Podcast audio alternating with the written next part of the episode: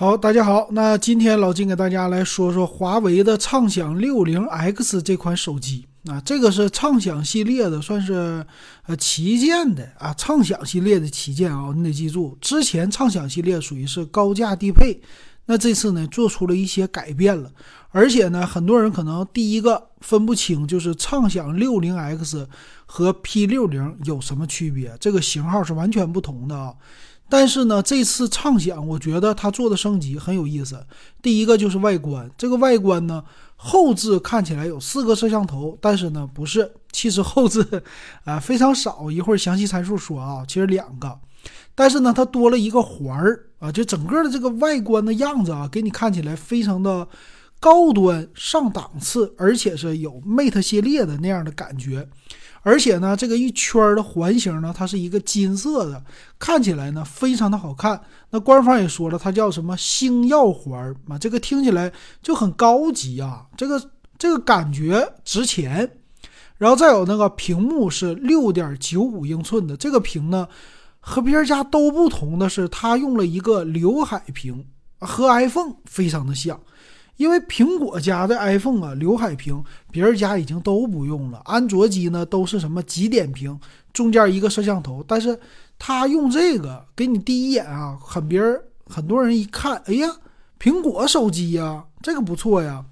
然后再有呢，它里边的 APP 也做一些的升级，而且其实下巴呢没有想象中那么大。啊，这一些在外观方面，尤其是买给父母啊，或者是一些人在使用的时候，档次感是满满的，而且是华为的标志，所以这一点我觉得玩的很好啊。还有一个电池，这次用了七千毫安啊，七千毫安的电池啊，以前可以说就山寨机才有啊，就现在呢，国产的，而且是华为的。品牌机型竟然达到了七千毫安，这个你怎么看？这个电池容量确实又翻倍了。之前五千毫安已经很大了啊，但是呢，充电它又非常的慢，用的是二十二点五瓦的，他还说叫超级快充，这超级个啥呀？一点都不超级啊！但但是呢，啊，毕竟是我说价格有限，我要利润啊，所以给你配了七千毫安电池已经很不错了啊，反正还是有一个卖点。并且支持呢反向快充，而反向快充也是二十二点五瓦，那就有意思了。哎，你这个正常充电和快充反向充电，它的瓦数是一样的，等于说充电和放电的速度是一样，那是超级充电宝啊！啊，给别的手机也可以充电啊，这个好玩儿。另外呢，他也说我这有双扬声器，那干嘛用的呢？说白了就是看视频。你要拿它玩游戏啊，这个手机能不能玩？一会儿详细参数你得看它的处理器才行。另外一个卖点就是五百一十二 G 的大存储，这个存储又是和别人家不一样了，一百二十八、二百五十六、五百一十二，那这个确实够大，卖点就比较的多啊。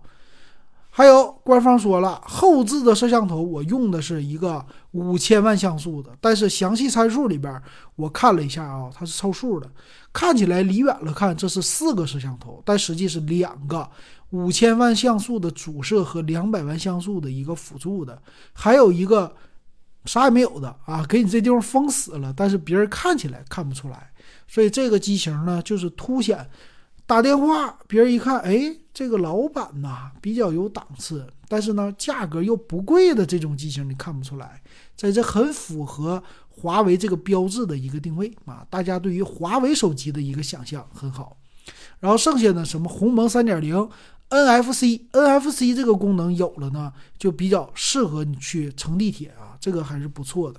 那华为畅享六零 X 这个手机啊，值不值得买？你必须得看详细参数，到底是不是高价低配？咱们详细的解读一下。那首先说呢，它用的处理器是高通骁龙的六八零处理器，这个呢，我觉得它就是一个入门级的中低端的处理器啊，因为它的四个 A 七三的大核和四个 A 五三的小核，这种情况下呢，现在一般的。高一点的智能电视已经用到了这种核心数了，但是呢，在手机层面，它就是非常非常入门的一种架构。那六八零呢，它不会特别强，但是你玩一些简单的游戏啊，刷一些视频呢，这个问题都不大。但是一旦应用多了，或者是视频啊这种多了，或者微信处理多了，它肯定会造成的慢啊，不一定是卡，因为现在的系统啊卡已经解决了。另外呢，它是一个四 G 的手机，那它不支持五 G，没办法，现在华为就是这样的情况。然后它的屏幕是六点九五英寸，呃，是二三七六乘一零八零 LCD 的屏幕，但是这一点呢比较的好，什么意思呢？就是你毕竟分辨率还是挺高的啊，不像以前的畅享系列给你玩七二零 P 的屏幕，这点很不错了啊。然后机身的存储呢，啊，内存。他没有说吧，只是说了机身的存储。哎，老金给大家找一找啊，这个手机的内存能达到多少呢？我就很有意思啊，官方参数有的时候它就漏写一些东西啊，这个有的时候是故意的啊。咱们再看，然后后置的摄像头是五千万像素加两百万像素，那么前置呢是八百万像素，我觉得配置比较的低，因为他说了我最大不支持什么四 K 的摄像。我的摄像呢只支持到一零八零 P，这确实有点太低了。但是呢，双频的 WiFi、蓝牙五点零、听歌模式啊这些的比较好。那电池呢比较大，七千毫安的电池，Type C 的接口。那机身的厚度呢八点九毫米，重量二百一十六克。我觉得这个厚度和重量控制的都是挺不错的。那毕竟呢，这个手机还是七千毫安，它比较的大，是吧？好了，那么很多人说了，这个手机它到底内存是多少啊？我到现在没有看到它的内存啊。那么在它的详细的参数里边，包括官方的介绍里边，我们都没有看到。而且呢，你要买的时候，它的售价呢是一百二十八 G 的版本，啊，一千七百四十九；二百五十六 G 的，一千九百四十九，贵两百；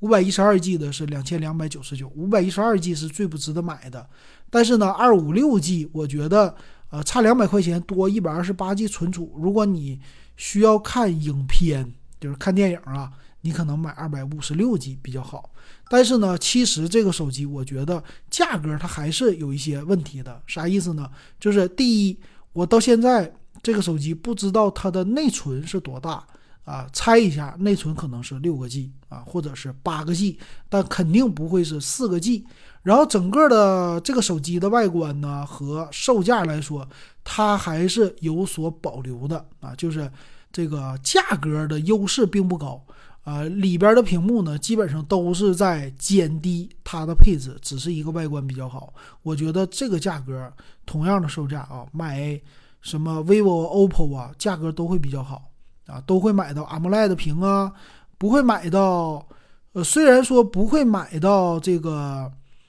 嗯，虽然说不会买到什么七千毫安的电池吧，但是啊，其他方面都会比这个畅享好，所以我觉得不推荐。